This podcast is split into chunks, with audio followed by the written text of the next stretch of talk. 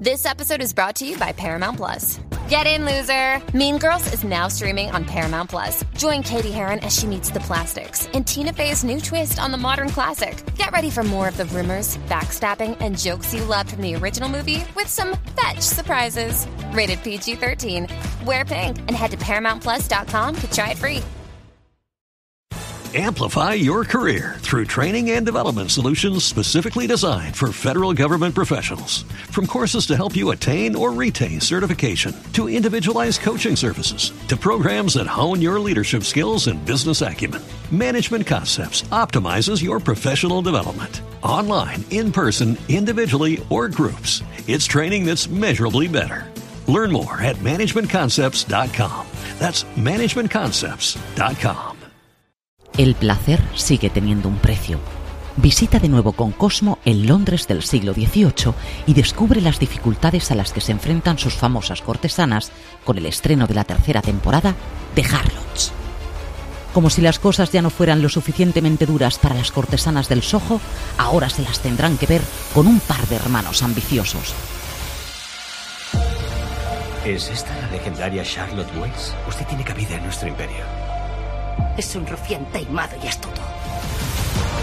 Este negocio nos convierte en ratas. Sexo y Poder el jueves 3 de octubre a las 22 horas con el estreno de la tercera temporada de Harlots, Cortesanas en Cosmo.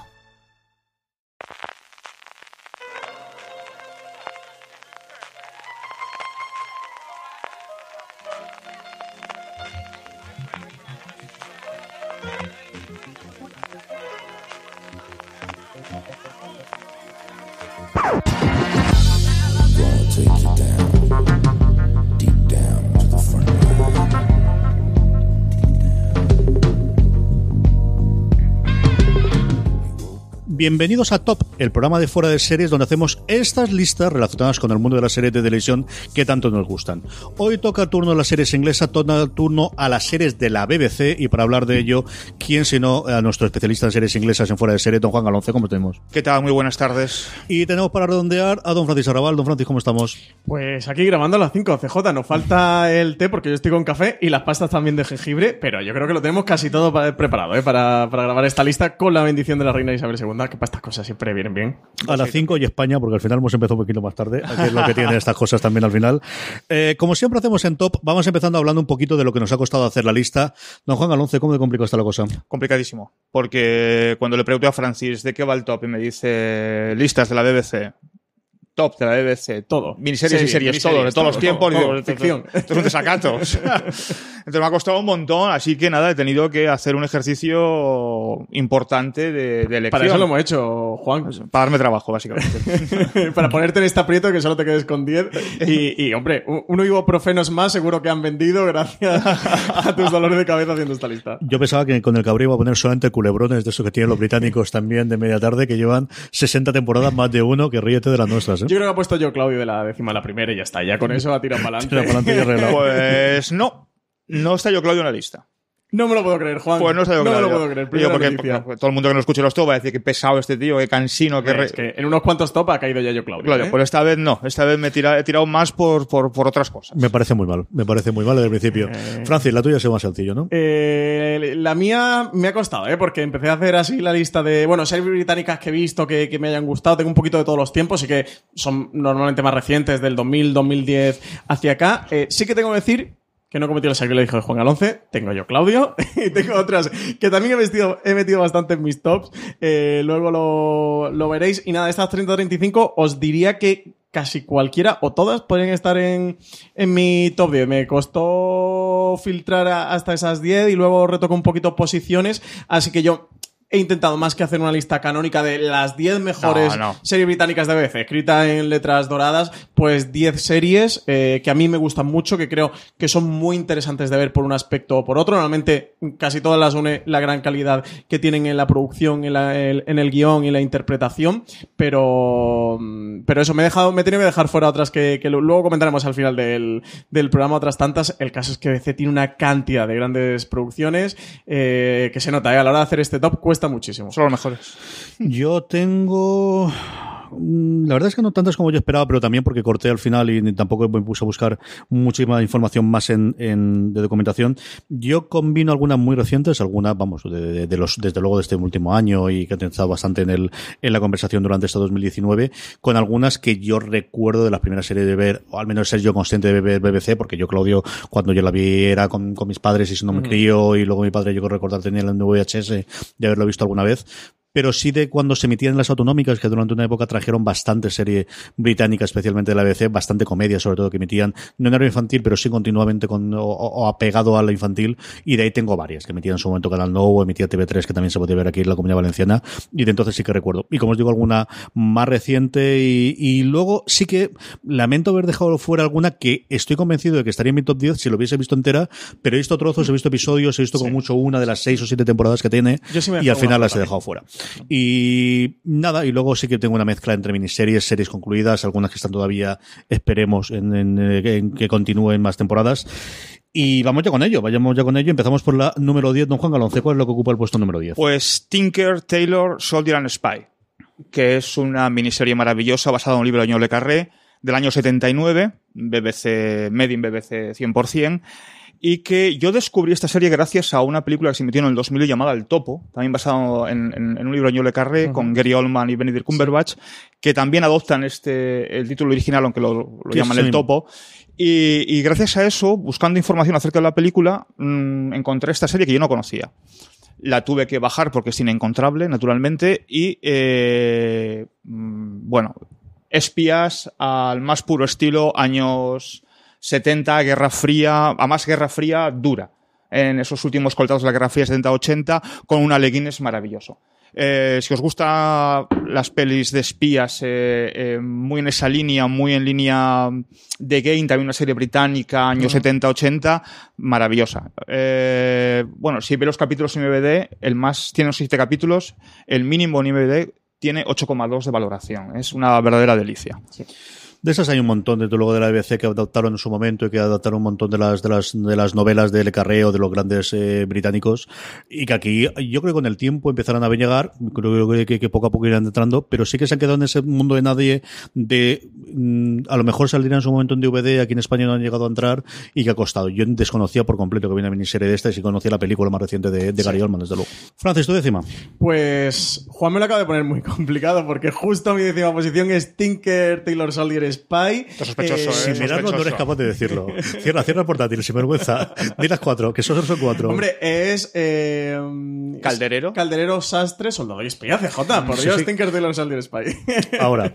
Eh, miniserie de 1979 y me pasó justo como Juan. Yo vi la película del Topo, me gustaba mucho Thomas Alfredson, el director noruego, y fui al cine a ver la película eh, justo después de Déjame entrar, del éxito de Déjame entrar en el cine sueco de la peli. Y, y cuando vi el Topo me fascinó. Además, tiene banda sonora de Alberto Iglesias, el compositor de Pedro Almodóvar, una banda sonora deliciosa, eh, con la mer de Julio Iglesias eh, dentro de, de la peli. Y a raíz de la peli que me gustó mucho, la interpretación de Gary Oldman como, como Smiley, eh, buscando más información, eh, lle- llegué a esta miniserie y, y conseguí encontrar esos, siete episodios. Sí que está disponible en DVD, sí que está editada en DVD y se puede llegar a encontrar. Y nada, una auténtica maravilla, son solo siete episodios. De verdad, la, la miniserie es deliciosa. Si te gustan esas historias de espías, historias muy John Le Carré, que luego BBC ha ido sacando más series, está el infiltrado, luego Bueno, tuvo, recientemente. tuvo una secuela, Los Hombres de Smiley. Sí, tuvo una Sí, segunda parte, esa no la he llegado a ver. Pero no, es muy afortunado. Y luego eso, luego recuperaron el, hicieron el infiltrado, eh, más eh, próxima- a finales de- del 2018 del año pasado tuvieron La chica del tambor, que es otra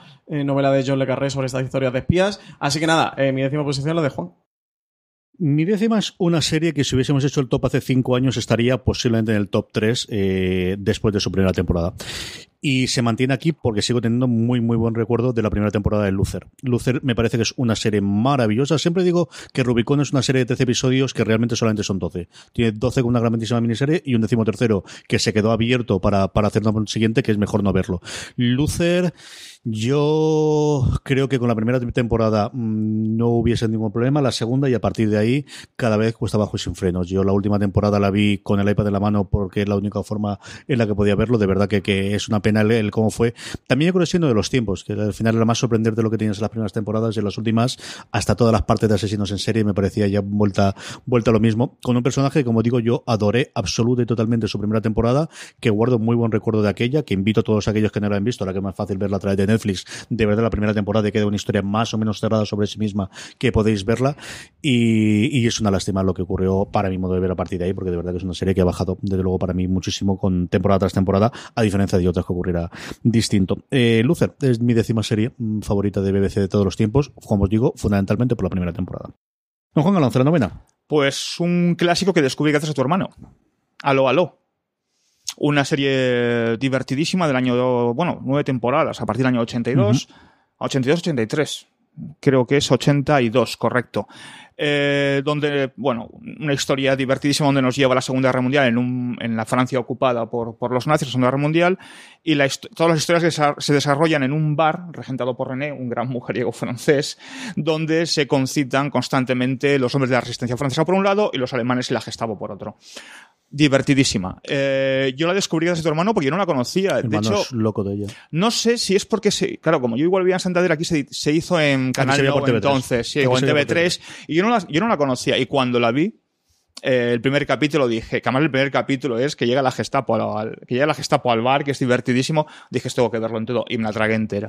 Era una Maravillosa. serie, pues lo que ahora puede ser Viva Theory o lo que podía ser cualquiera de, o, o del, eh, o Friends o cualquiera de las otras, de continuamente ponerla una, una detrás de otra y poner los episodios antes de que supiésemos eso que se llama dos temporadas. Yo la encontré la serie después, la vi en inglés, porque al final los acentos es muy gracioso también cuando veías, claro, aquí cuando la tienes doblada, todo el mundo tenía más o menos, aunque cortaban un poquito los acentos, y es curioso que de las nuevas temporadas, una premisa que te dice esto te ha pagado una temporada y poquito más. No, no, nueve temporadas. Metieron personajes y es políticamente correcta, vamos. Es decir, es una serie que a día de hoy yo creo que no podría Es hacerla. de obligado cumplimiento. ¿eh? Y esta la tengo pendiente, de hecho, está en mi lista, eh, porque me he hecho una tercera lista yo interna que son series británicas que me gustaría ver y seguramente si hubiera visto la habría metido en mi top y una de ellas es Halo Halo, porque siempre he escuchado a mucha gente hablar muy bien de ella y la tengo apuntadísima. Está disponible en DVD a través de Amazon, no está en ninguna plataforma de streaming aquí en España, pero a través de DVD sí. Yo la tengo pendientísima. Yo es saber si Acon la podría traer o si al final entra el nuevo, la nueva plataforma que han formado entre ITV y BBC,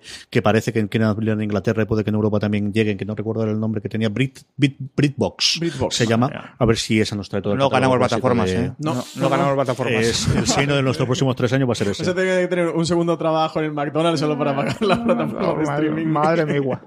Don Francisco Raval, la novena. Pues yo mi, mi novena posición precisamente es Inside Number 9. Es una comedia británica mm, de humor negro a lo bestia, de humor... mm, El humor británico por excelencia aquí de... Esto es eh, humor británico, comedia negra británica de café para cafeteros. Esta es fuerte, esta es condensada, esta es longo ristreto ahí, eh, doble cápsula. Eh, tiene cuatro temporadas, unos 25 episodios.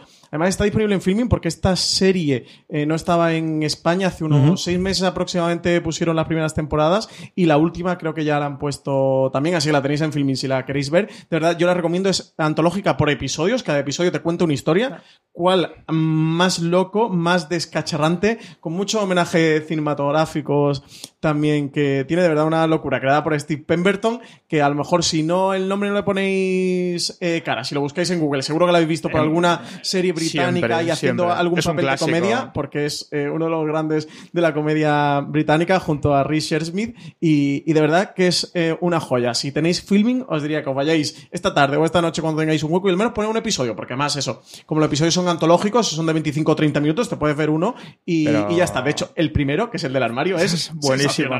Ahora, no O sea paras, ¿eh? No paras. No paras, no Por eso, paras. yo invitaré a todo el mundo que se acerque al primero y a partir de ahí ya que decida. Aunque esto que he comentado le guste más, le guste menos. De verdad, si, si estáis suscritos a Filming, iros y ver el primer episodio. Y a partir de ahí ya decidís vosotros. Mi novena es algo similar al Lucer, aunque no cayó tan bajo a mi modo de ver de, de lo que cayó aquella. Eh, es una serie nuevamente que si hubiésemos hecho la lista hace 4 o 5 años estaría en el top 3, que descubrió a Benedict Cumberbatch, aunque no era mm, el este, pero el que le encumbró de alguna forma y uno de sus personajes icónicos como es Sherlock. Sherlock yo creo que tiene unas dos grandes temporadas, que es cierto que cuando lo revisionas yo creo que pierden. Yo las he visto dos o tres veces, alguna vez por reengancharme y volver a hacerlo, y yo no sé si es la sorpresa, si es el que ya has cambiado, si es que ya te lo esperas, exactamente que, o a lo mejor me pilló un día tonto, que nunca es descartable, pero yo recuerdo no, no sacarle tanto jugo, igual que hay otras series que cuando lo he vuelto a ver, he vuelto a disfrutarlas casi más porque ya te vas fijando en los detalles o en las cosas. Sherlock recuerdo cuando lo vi la por segunda y te proceder a ver, de, de perder esa parte. Creo que también es una serie que ha ido de más a menos, de la- sea por las sorpresas, sea por las historias que adaptaban, sea por la introducción pues, de los personajes, o la primera que vemos Irene Adler, o ese juego de palabras que es muy de Moffat, ¿no? De, de ese, igual que lo ocurrió también de Doctor Who, y al final eh, ir a ese juego de palabras que le funciona bien una, dos, tres, pero la cuarta vez ya te lo ves venir y ya la cosa puede ser un poquito más complicada. Pero aún así, cuando es buena, es extraordinariamente buena. Yo creo que es una de las series que, que hemos, que ha marcado los últimos años de la afición inglesa, que ha encumbrado a varios de sus actores, que ha mostrado formas de narrar, como puede ser la incorporación de los mensajes de los móviles, o como puede ser ese tipo de cosas, ese juego. Y Sherlock, cuando es buena, es muy, muy, muy buena, aparte de, de pues eso, de traernos a personajes y actores eh, que hemos visto luego en un montón de cosas. Sherlock es mi novena serie de la BBC. Don Juan Galonce, la octava. Pues la primera temporada de Luther. Porque ahí Solo sí- la primera. la segunda pase, el resto no. O sea, para vosotros, realmente Luther es miniserie. es una te- es- es- Ojalá. ojalá oja- ojalá una primera, a final de primera temporada porque es que además el triángulo Ruth Wilson Idris Elba Indira Barma Está muy bien hecho. la se queda ahí. O sea, se queda ahí, no hagas más. O sea, si algo está bien, ¿para qué lo vas a cambiar? ¿O para qué le vas a dar una vuelta, no? Me pasa como a Carlos. O sea, además a mí él me recomendó Lucer en su momento. Eh, me dijo la famosa frase que todos hoy, que es tan manida hoy en cualquier foro, en cualquier bar, en cualquier grupo de amigos, tienes que ver esta serie. Yo accedí, vi la serie, porque suelo hacer caso a las recomendaciones de Carlos, y efectivamente. Y luego me las he tragado todas, ¿eh? Todas religiosamente. Y sin embargo, eh, me quedo con la primera temporada. Sí, sí, aquí somos religiosos. Es decir, nos ponemos nueva temporada, tú te flagelas, ya sabes que sí, sí, sí, no, no, no. pero vas. muy- la venga. Filicio, venga fanáticos, Filicio y lo que haga está. falta, pero, pero no, la primera temporada. dicen temporada nueva, la vamos a ver igual. Sí, Sí, si sí, la vamos a ver. Porque la última tela, más hicimos la crítica para fuera y la última tela. sí, sí. Pero, oye, nobleza obliga Ahí y hay que verla. vosotros. Ahí estamos nosotros, claro que sí. Hay que mantener la piscina de Idris Elba. de- de- Ahí va así que que sí. el chaval se lo ha ganado. La octava, Francis. Pues yo mi octava es una de esas series que me alegro mucho que con su segunda temporada se haya puesto de moda y sobre todo se ha puesto de moda su creadora a raíz de Killing Eve. Hablo de Fleabag, la serie creada por Phoebe Waller-Bridge, una también comedia británica muy al tono de dramedias indies de creador de muy series de autor donde el autor entremezcla su vida con la ficción. Esta es una coproducción con Amazon Studios de BBC Three, pero realmente es una serie británica por los cuatro costados. De hecho, eh, algunas coproducciones eh, con, con Estados Unidos. eh, BBC tiene bastante coproducción con HBO, la he dejado fuera de, de mis listas porque entendía que eran como series realmente muy americanas, aunque fueran coproducción con, con BBC. Pero Fleabag es 100% eh, británica, una serie donde mm, de nuevo es muy divertido. Te cuenta eh, la, vida de una chica joven allí en el Reino Unido rompiendo la cuarta pared constantemente. Yo la recomendaría, además eso ha sido la eclosión de una de las estrellas televisivas actuales, como ha sido Phoebe Waller-Bridge, que estrenó su segunda temporada hace unos cuantos meses, que aquí en España tenéis disponible a través de Amazon Prime Video, que yo os la recomendaría porque además Phoebe Waller-Bridge es ese nombre que ya empieza a ser conocido, que se está consolidando, pero que en 5 años o en 10 años creo que va a ser uno de esos eh, sagrados de, de la televisión. Así que todavía estáis a tiempo de poneros antes de con ella antes de que sea más mainstream todavía. lo que En algunos países es un delito no haber visto Fleabag. Se considera ya delito no ver Fleabag. Yo ah, la conocí a raíz de eh, un, no sé si fue escuchando en la radio o bien en- por internet, un Sería artículo. Eh, no. Desgraciadamente no, porque fue a Olivares. Hablando de lo mejor que ha visto durante los últimos tiempos, ya no, fue hace unos años, ¿eh? Y habló de, de Fleabag. Y de hecho la mencionamos en las, podcast, en las jornadas de podcast de Málaga, ¿os, os acordáis? Que no me acordaba del nombre hace unos años, porque y cuando la vi me, me- me fascinó. Me fascinó, me parece de lo mejor que hay en los últimos 5 o 10 años, de lo mejor de lo mejor. Y ella es fantástica. Es una de las series que más hablan los guionistas de series. O sea, igual que hay stand-up comedy de cómicos, que es de los cómicos, que hemos hablado muchas veces, quizás no tienen tanto reconocimiento del público, pero sí que los cómicos lo siguen. Esta es una de las series que todos los guionistas, especialmente, iba a decir especialmente España, pero es mentira. No. en general, Sí. de todos los lados, de los, de los últimos tiempos, Maravillosa. Poco se puede ser más británico de Doctor Who. Y Doctor Who es la octava que tengo yo en la lista. Eh, Doctor Who nuevamente va con temporadas, y va por momentos, y va por episodios. Y yo no he visto prácticamente nada. Yo creo que uno o dos episodios por curiosidad de la clásica clasiclísima, de la que nos viene desde los primeros tiempos de la BBC. De la temporada modernas he visto episodios de prácticamente todas las temporadas, a salvado de la última, que aquí tenemos este modelo que nos llegarán cuando le dé las, las narices. En Estados Unidos Amazon se ha quedado con los derechos para poder emitirlos eh, de todos eh, y de la emisión y de todos los anteriores. Como decía Francis, hay muchísima serie británica de la BBC que está empezando a entrar en coproducciones, especialmente con Amazon, pero también con Netflix, también con otras plataformas y es parece que en futuro, igual que alguna, también por ejemplo tiene Sky con HBO en alguno de los casos que comentaremos en la otra lista, seguro saldrá alguna y cosas similares. Aquí también lo tiene con alguna australiana, también alguna cadena y algún This episode is brought to you by Paramount Plus. Get in, loser! Mean Girls is now streaming on Paramount Plus. Join Katie Heron as she meets the plastics in Tina Fey's new twist on the modern classic. Get ready for more of the rumors, backstabbing, and jokes you loved from the original movie with some fetch surprises. Rated PG 13. Wear pink and head to ParamountPlus.com to try it free. Amplify your career through training and development solutions specifically designed for federal government professionals. From courses to help you attain or retain certification, to individualized coaching services, to programs that hone your leadership skills and business acumen, Management Concepts optimizes your professional development. Online, in person, individually, or groups, it's training that's measurably better. Learn more at managementconcepts.com. That's managementconcepts.com. uno de los casos que la BBC ha hecho coproducciones. Esta es lo más británico que puede haber. Tiene una distribución terrorífica en España, siempre lo ha tenido. Una duda pendiente ¿eh? de las Espero plataformas españolas. nuevamente que a ver si cuando llega Britbox, que yo creo que es la gran apuesta europea que tiene la BBC para traer sus series, lo pueda traer y se pueda disfrutar. Mientras tanto, pues eso, los jóvenes se buscan las artimañas para poder ver todas y cada una de las temporadas. Y nuevamente, cuando es buena, es espectacularmente buena. Y poco hay más británico que Doctor Who, que es lo que ocupa el octavo Pues, puesto en mi lista. Yo no la he visto. Yo he visto episodios sueltos, y es verdad, Yo pero es que en España es no la- difícil. no la he visto, no la he visto. Sci-Fi la tuvo Es durante curioso. bastante tiempo con emisión Pero ni un capítulo, lineal. ¿eh? O sea, nada. Y, y cuando decidieron retirarla de la parrilla y tal, eh, recuerdo Marina comentarnos lo que le preguntó a ellos por qué retiran Doctor Who. y Decía No que era había una serie que tenía mucho fandom, pero que realmente luego la gente tampoco la veía tanto y que era una serie carísima, que le cobraban un dineral y que no le salía a cuenta.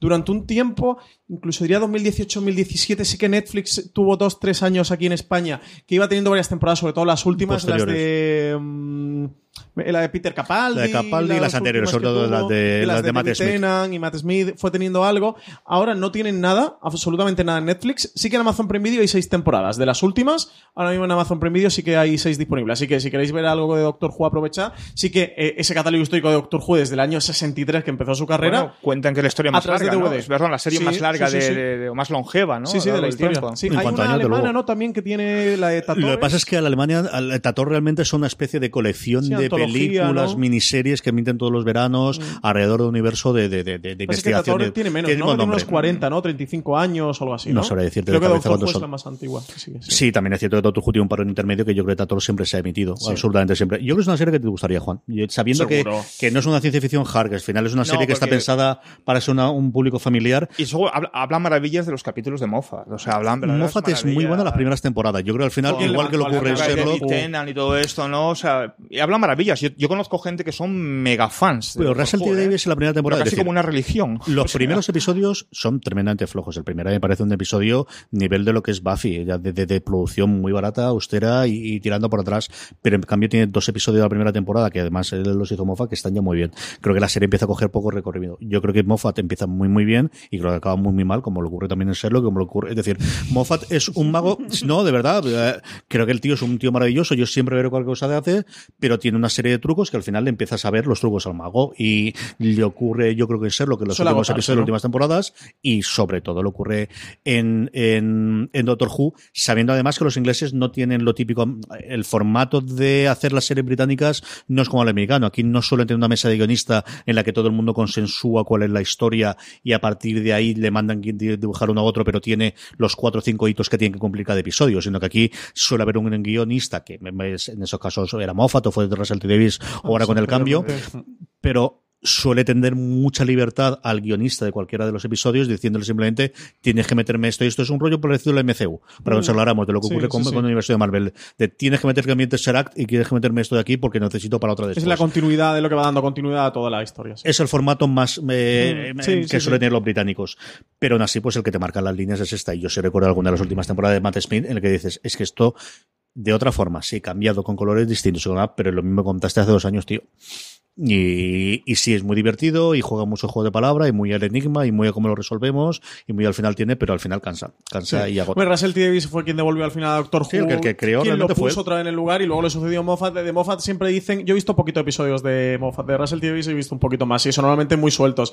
Sí que Moffat suele pasar que si hace un episodio bueno suele ser muy bueno, pero que luego tienes otros muchos, eso, que le ves más el truco, ¿no? Que eh, empieza a ser más repetitivo, le puedes ver un poquito las más las costuras. Se eso, relaja. Russell T. Davis fue quien, quien colocó ahí a Doctor Who de nuevo y volvió a crear el fandom y a rescatar el fandom de la Dicho serie. eso, las primeras temporadas de, de Tennant, desde luego, yo defiendo muchísimo a Matt Smith, que para mí es el mío, es el que más vi yo de continuo, es las temporadas en las que en España se pudo ver mejor, y fue, yo he visto muy poquito de Capaldi, no he visto prácticamente de las, de las nuevas con la nueva doctora, y, y luego al final tiene episodios maravillosos. O sea, el episodio de Los Ángeles de, sigue siendo un episodio, ay señor, se me ido el nombre ahora, no es Hash, me sale Hash, no sé por qué, ahora luego buscaré cómo se llama el episodio, el, pero el primero que sale en Los Ángeles sigue siendo un episodio memorable y que puedes ver independientemente de haber visto nada de, de Doctor Who. De hecho, el Doctor sale en un par de momentos solamente, pero es prácticamente un episodio embotellado con personajes distintos que tienes ahí y, y arreglado. Esa es mi octava. Don Juan, tu séptima. Una licencia que me permito, que es una coproducción BBC con Suecia, en este caso, que es Wallander. Wallander con Kenneth Branagh, por supuesto. Yo soy mega fan de Kenneth Branagh, vamos, desde, desde que le vi hace 2500 años en una película que se llama Morir Todavía, que fue famosísima en el cine. Desde entonces me, soy, soy devoto de él. Y bueno, es, Wallander es, es, es, pasado, es la historia de un detective sueco ambientada en Suecia eh, y es el clásico exponente del noir. Uno de los clásicos exponentes del noir antes de que estuviera muy de moda, porque está el comienzo de las series del año 2008, eh, aunque se trasladan el tiempo hasta el 2016, comienza más o menos en el 2007-2008. Y es el clásico noir, o sea, casos muy escabrosos, ritmos muy tranquilos, localidades donde nunca ocurre nada, eh, siempre ahondando en la personalidad del, un tanto oscura o un tanto deprimente del, del, del detective, en contraposición con el mundo que le rodea, ¿no? Un, para mí un clasicazo. Ahora, te tiene que gustar mucho ese ritmo tranquilo, eh, espesito a veces, del noir sueco, del noir escandinavo. Eh, para mí, súper recomendable. Esta la estoy buscando porque he visto algunas veces el cartel y de, con Kenneth Branagh y tal, pero nunca la he llegado a ver y estoy buscando en Just Watch y pone que no está disponible en ninguna plataforma para que también seamos conscientes, por muchas series que vengan, todavía siguen estando Yo creo algunas recordar que esta la trajo en su momento Movistar Plus, creo recordar, Puede o, Canal Plus, o quien Me fuese en su sí. momento quien la tendría. A mí siempre me pasa lo mismo con las, con las adaptaciones de Wallander y es que creo que al final la novela de Mankel, de las que yo he leído absolutamente todas, yo eh, antes de la oleada del Nordic Noir que nos llegó de, de en audiovisual, eh, nos llegó en la novela, sobre todo al final con las, las novelas de, de las estas, pero mm, yo recuerdo haberlo visto, está en filming, ¿no? Sí, mira, Juan la Está en encontrado en filming. filming. Sí, pues yo, yo he buscado en Just Watch y no, no parecía que estuviera disponible.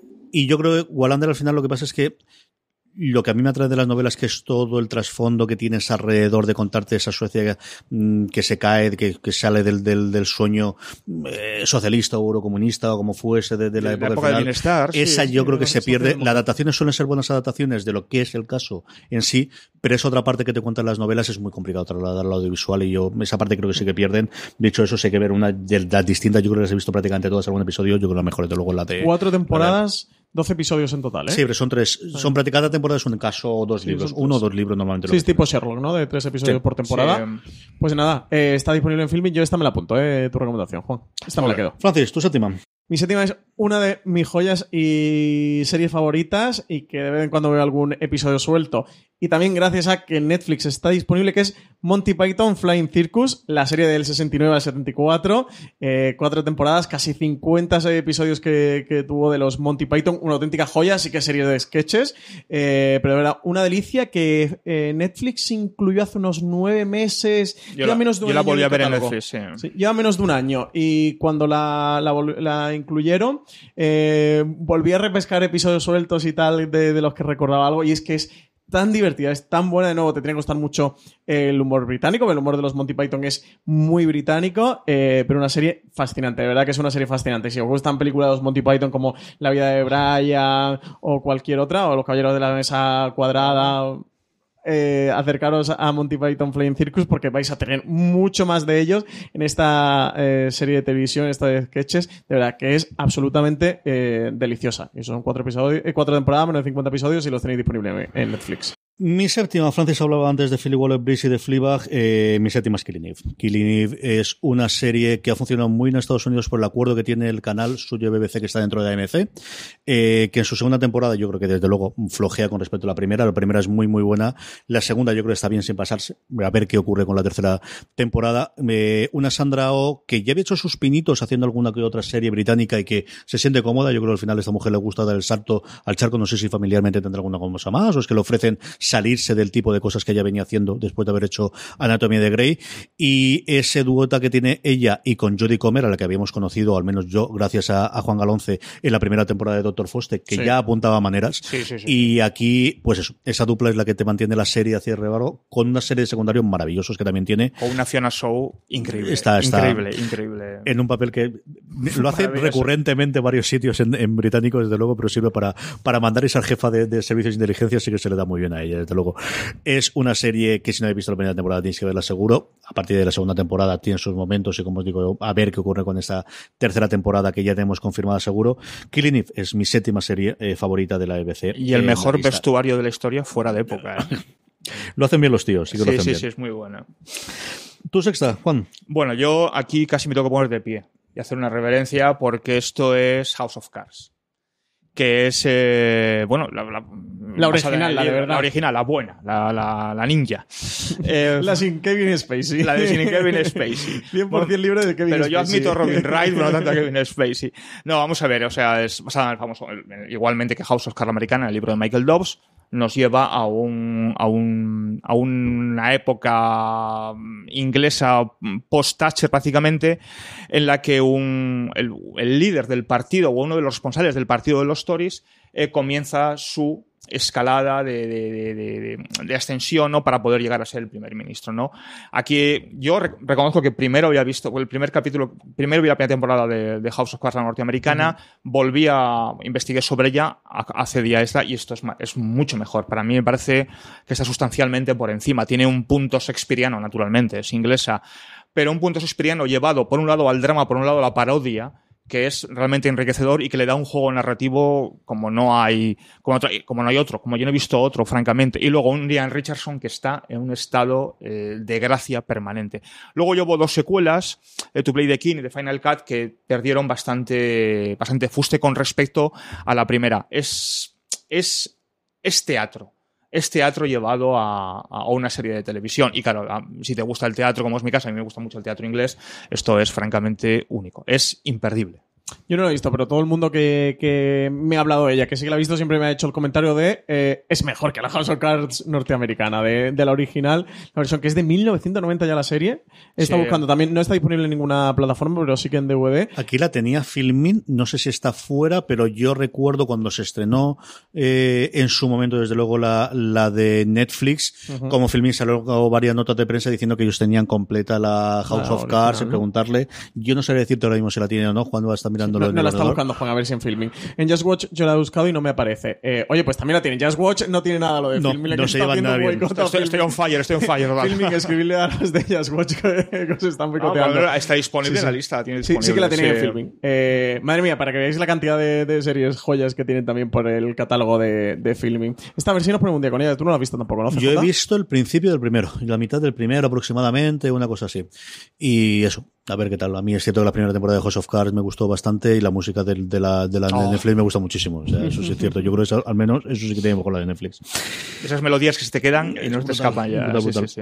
Francis, Tu sexta. Pues una auténtica joya que a vosotros dos os encanta y que hemos dado muchísimo la turra en los podcasts de fuera de series, como es Avery English Scandal, la serie guionizada por Russell T. Davis, del que antes estábamos hablando, eh, con Doctor Who y dirigida por Stephen Frears, uno de los directores, grandes directores británicos eh, contemporáneos. Solo tres episodios, está disponible en España a través de Amazon Prime Video. Cada episodio llega a una horita. Esta es de maratón de los tres episodios de un sábado por la tarde o un domingo por la tarde. Eh, muchos oyentes de fuera de serie no han llegado a escribir por Twitter o por el grupo de Telegram. De hecho, uno la semana pasada eh, escribió de te escuché en streaming decir de oye esto para el sábado por la tarde, el domingo por la tarde. Hice, te hice caso, el sábado por la tarde me la puse porque tenía Amazon. Menuda joya que agradecido estoy por este descubrimiento. Es una serie de la que se ha hablado poco en España. Sí que a nivel de prensa, a nivel crítico se ha hablado un poco más, pero a nivel de la caña no tanto.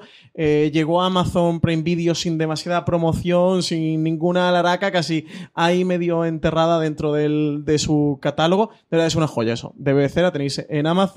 Eh, tenéis un auténtico repartazo. Los protagonistas son Hugh Grant y Ben Whishaw, que no necesitan eh, presentación. Está basada en una historia real. La serie se traslada al año 65. El personaje de Hugh Grant, que interpreta a un miembro de, eh, del Parlamento del Partido Liberal, cómo va escalando hasta líder del partido y todo lo que ocurre a partir de ahí. Por momentos una comedia muy negra, por momentos casi un fargo de los hermanos Cohen o de Noah Hawley en la serie de televisión. Para mí es una delicia. La verdad es que eh, me la he visto ya dos veces y mira, a lo mejor esta noche aprovecho para verme la tercera.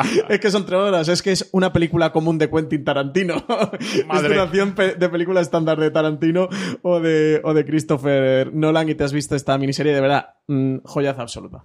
Los atracones son de animales, Francis, hay que ver un episodio a la semana. Hombre, no es que tres puede episodios, tres episodios, esto, esto Uno está a la semana. Yo No, reconozco que me la tragué del tirón. ¿eh? Del O tirón. sea, yo que me puse el primero de, oye, a ver qué tal esto que ha llegado a, a Amazon Prime Video, Ah, pero es que es- no fui capaz de encontrar en el Stephen catálogo. Frears, ¿no? Sí, Stephen Frears. Steve Frears dirigiendo, es Y el guion de Davis. Davis y Ben Whishaw y, y, y Hugh Grant. y Hugh Grant. O sea, es que es no puede salir mal si nada. hicieras o sea. un, un proyecto, ¿no? De venga, fichajes de mm, vía libre, a qué director fichas, a qué guionista y, y qué dos actores protagonistas, pues oye, tienes a ver English Scandal. Y de verdad, la historia es apasionante. Recordad- está basada en hechos reales, ¿eh? Cuando lo veáis, por loca que os parezca, lo- luego yo me fui a Google y, me es- leí todo lo que. y es mucho más loca en la realidad, Sí, ¿eh? Y es Mucho muy más loco loca. todo lo que cuentan. Y está basada en hechos reales. Eh, seriaza. Mm, tenéis que ver a ver English Scandal. Mi sexta abre, pues esta cosa me gusta muy hacer las top de normalmente combinar de dos en dos las series cuando tienen cierto cierto eh, semejanza y abre pues eh, dos que voy a hacer eh, mm, continuadas de las series que yo recuerdo de, de mi adolescencia incluso antes de adolescencia.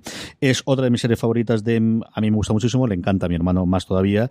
Es aquí lo conocimos como el Excurso Negre, que es la traducción en catalano en catalán de La Víbora Negra o Blackadder, que era la versión original eh, inglesa. Un eh, Rowan Atkinson antes de ser Mr. Bean, un eh, Hugh Laurie antes de ser eh, el Dr. House o cualquiera de las otras cosas, o, o un poquito de, de Fry and Laurie, aquella gente que veía el, el- la- el programa de sketches que tuvo.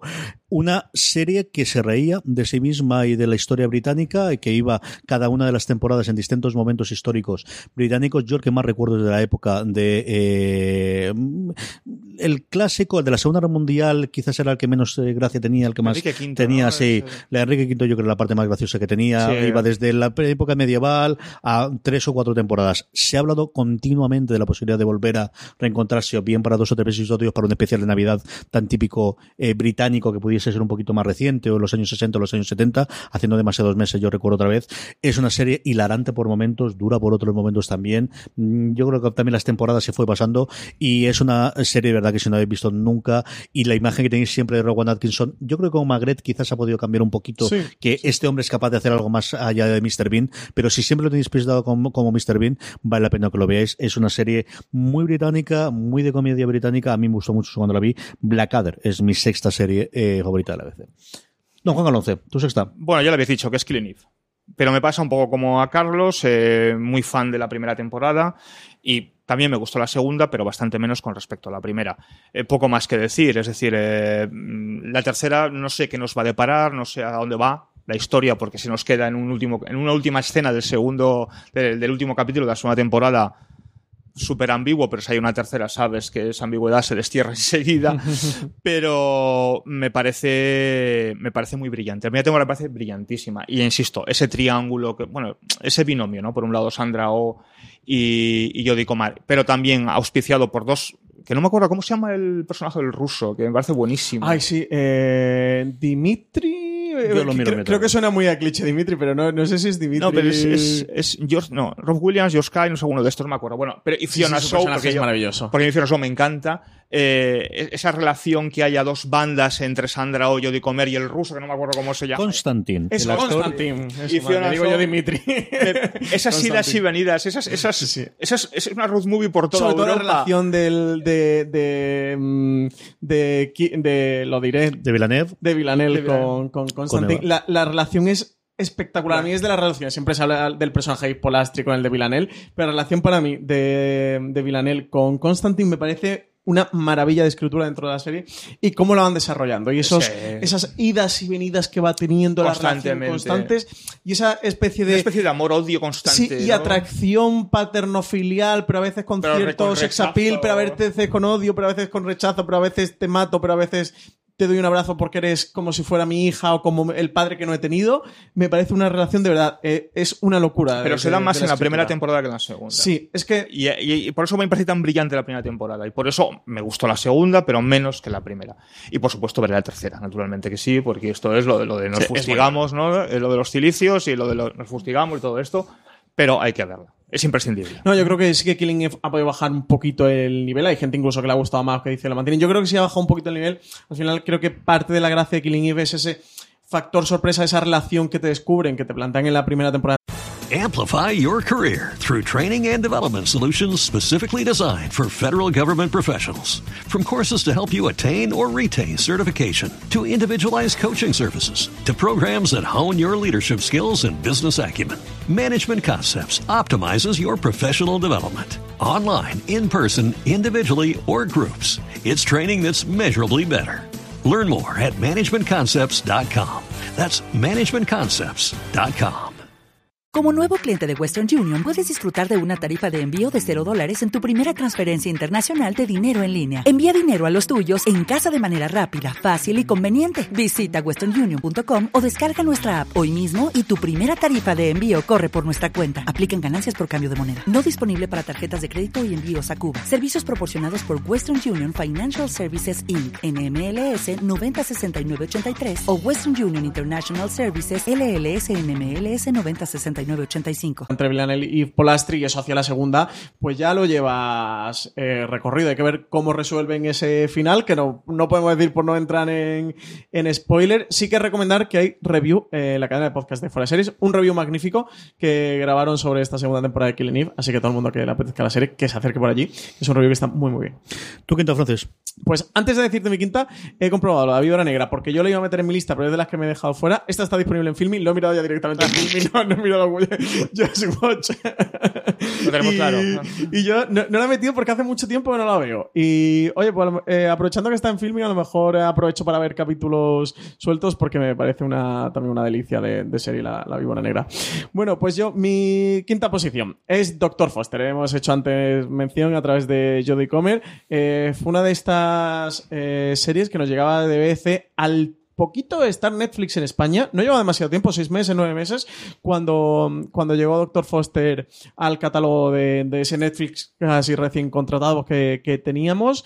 Eh, y bueno, pues sería la ABC a ver qué, qué tal esto que no encontramos por aquí. El creador era Mike Barlett y me pareció una locura de serie, me explotó la cabeza con una Suran Jones que ahora hemos visto en Gentleman Jack como protagonista, que ya es Mm, una locura. Judy Comer hace el papel de la chica amante de, De la de su marido, de la otra. De la otra. Eh, de, ese- de ese de thriller de suspense que, que teje Mike Barlett a lo largo de la sospecha, de la duda, de la incertidumbre que tiene esta doctora Foster, que porque la tradujeron, bueno, está puesto, el título original es Doctor Foster, aquí en castellano sería Doctora Foster, porque la doctora es ella, el personaje de, de Suran Jones, que interpreta a Gemma Foster, y de verdad un thriller de una tensión con una dirección y un guion eh, como yo, he visto pocos. Y he visto muchos thrillers, ¿eh? porque me gustan mucho los thrillers. Especialmente el cuarto episodio, eh, lo recuerdo con un pulso y un nervio. Eh, hay una escena que es la del. Sí, bueno, vosotros la habéis visto, la del salón de la casa, de la, comida, de la cena, que. mm, Masti- puedes es cortarlo. una clase magistral, exactamente. Es que la- pero es que la tensión se más que en el salón de, de tu casa. Puedes pegarle pellizcos a esa tensión. Yo es de las cosas que, que he llegado a ver en televisión eh, o en una pantalla en un cine que más me ha explotado la cabeza de decir, Pero- ¿qué es esto que estoy viendo? Y acaba el episodio y me lo volví a poner a decir, necesito eh, volver a sentir esta adrenalina que he tenido viendo el, el episodio, porque estaba metido en ese salón, era un... Pero un- es un thriller de una infidelidad. Sí, sí, sí, es de o verdad. sea, que es, que es, que es dar una vuelta Sí, de sí. tuerca. O sea, un thriller de una infidelidad. o sea, porque al final la historia es una infidelidad. Durante los cinco capítulos. Es una locura. Sí que tengo que decir que, que luego le dieron una segunda temporada, porque en, en principio era una miniserie. Tras el éxito le dieron una segunda temporada. Vi el primer episodio, me echó abajo completamente. Eh, no voy a decir las expectativas, porque no esperaba muchas expectativas, eh, por el cierre que le dan a, a esta miniserie. Que La segunda temporada yo la vi, por supuesto, porque soy muy fan, ya no de Doctor Fosse, anteriormente conocía a ella de, de Scott and Bailey, que luego hablaremos de ella, pero me la vi entera segunda temporada y no, no es Yo- mejor, yo me es mejor obviarla. sí. es Sí, mejor sí, obviarla y De quedarte hecho, con la primera temporada. Yo diría, si oyentes que, que estéis ahora escuchando este top, que Doctor Foster no la hayáis visto, y veros la primera temporada y ya está. A ver, que os ha gustado mucho y dices, oye, que me pica la curiosidad y quiero ver la segunda. Pues cada uno, adelante. Pero yo recomendaría directamente, veis la primera y se acabó. Porque es que la segunda no aporta absolutamente nada, se va por otro tipo de historia, con otro mecanismo, pero no tiene esa tensión, no, tiene ese thriller que destilaba la primera temporada y que la hace que esté en esta quinta posición de mi, de mi top 10 de series británicas de la BBC. Mi quinta la hemos comentado antes y es Alo Alo. Alo Alo, lo que ha comentado Juan, lo que he comentado yo cuando él la, ha dicho previamente, es una puñetera locura de serie. Yo creo que a día sería complicadísimo hacerlo. Es lo más políticamente poco correcto que podáis ver posiblemente desde el primer momento del, del instante. Y es esa historias paralelas, que haga más loca entre René, este posadero que es eh, un mujeriego totalmente imposible tenerlo con absolutamente todas, con la mujer, con la suegra, con los pilotos británicos de Da igual. se ven enrolado dentro de la guerra, más luego toda la gente de la Gestapo, que no sabes cuál es mejor el protagonista, si el jefe de las SS o la jefa, es, es deliciosa, es maravillosa, y esta, yo siempre eh, recuerdo la primera vez que lo oí en versión original, el cuando empezabas con todo es, es brutal, brutal, brutal, brutal, es una verdadera maravilla, hija de su tiempo, eso sí, que al final es una serie de, como decía. Juan, que duró muchísimas temporadas, mucho más de las que la premisa inicial, estamos hablando mucho y es recurrente de cómo las series británicas que piensan para mini temporada o para pocas temporadas, conforme va pasando el tiempo la cosa eh, cae. Yo no tengo conocimiento de haber visto todas las temporadas una detrás de otra. Sí que he visto episodios sueltos y luego creo recordar que vi en su momento la primera temporada desde el principio. No sabré deciros si a partir de la octava pierde muchísimo con respecto a la primera. Sí sé deciros que es una cosa loquísima que día de hoy yo creo todavía seguirá sorprendiendo y que al menos yo creo que el primer episodio merece la vela que veáis aló aló eh, la quinta serie que tengo yo en mi listado top Esa, de la serie de esa la escena en la primera, el primer capítulo, me había salido cuando llega un oficial de la Gestapo a la oficial de la Wehrmacht, una mujer, y le dice, ¿tiene usted cita? Le dice, soy de la Gestapo. No, usted no necesita cita. es maravilloso, maravilloso. Juan, la cuarta. Venga, mi cuarta, ya la habéis mencionado, es Sherlock. Es Sherlock, pero me pasa, tengo una especie de relación amor-odio con... Me, me gusta muchísimo la primera temporada, quizás porque es sorprendente, porque llama mucha atención, la forma de narrar, etcétera. Y luego me gustan capítulos sueltos del resto de temporadas. Lo que pasa es que tienes a un, a un, Benedict Cumberbatch, a un Benedict Cumberbatch y un Martin Freeman en estado de gracia. Y que tienen una química, ellos se salen en la serie. tiene una química inusual. Inusual. Y eso es- yo creo que aparte De hecho, de- esta serie le dio una carrera a los dos, ¿eh? Sí, sin duda. Pero, aparte de que está Steve Moffat y que también está Mark Gatiss en los, Sí, en los- como, es- como guionista claro. y que también participa, que su hermano es Mycroft. En Michael. Eh, la- si no hay esa química, si no hubiera esa química entre Benedict Cumberbatch y Martin Freeman, no hubiera tenido mm, ni del recorrido el, el esto que tuvo, porque fue verdaderamente un fenómeno. O sea, yo- fue un fenómeno, todo el mundo hablaba de esta serie. La primera temporada fue como. Y además todo el mundo esperaba con, con, con ansia y esperaba con ganas. Sí, sí, a ver fue un era. fenómeno total su momento. Entonces, me pasa eso. me- yo soy muy fan de la primera temporada y luego me gustan ciertos capítulos del resto de temporadas. Hay otros que me aburren bastante y eso que yo soy muy fan de, de, de, de- del Sherlock Holmes de toda la vida. Y me he tragado muchísimos se- series mm, diferentes, pelis diferentes del mundo de, de Conan Doyle basado en el, en el detective, ¿no? Así que primera temporada también de, de Sherlock. Francis, tu cuarta. Pues eh, yo mi cuarta es The Office, pero The Office la buena, la británica, la de Ricky Gervais y Stephen eh, Merchant, serie de 2001, que luego tuvo su, su eh, remake eh, norteamericano, como de varias series. Eso antes hemos comentado House of Cards, y es que en Estados Unidos se han nutrido tradicionalmente mucho de la televisión. Que no está nada mal el remake, ¿eh? Con Steve Carell. Nah, el remake es una maravilla. El- a, Ah, a mí de- la de Office de Carol me, me encanta, pero la- para mí la de Ricky Gervais es, es la de, Office. De hecho, yo la vi antes, vi la de Office británica y luego cuando salió en norteamericana la vi, que también me la vi entera, eh, que me gustó mucho.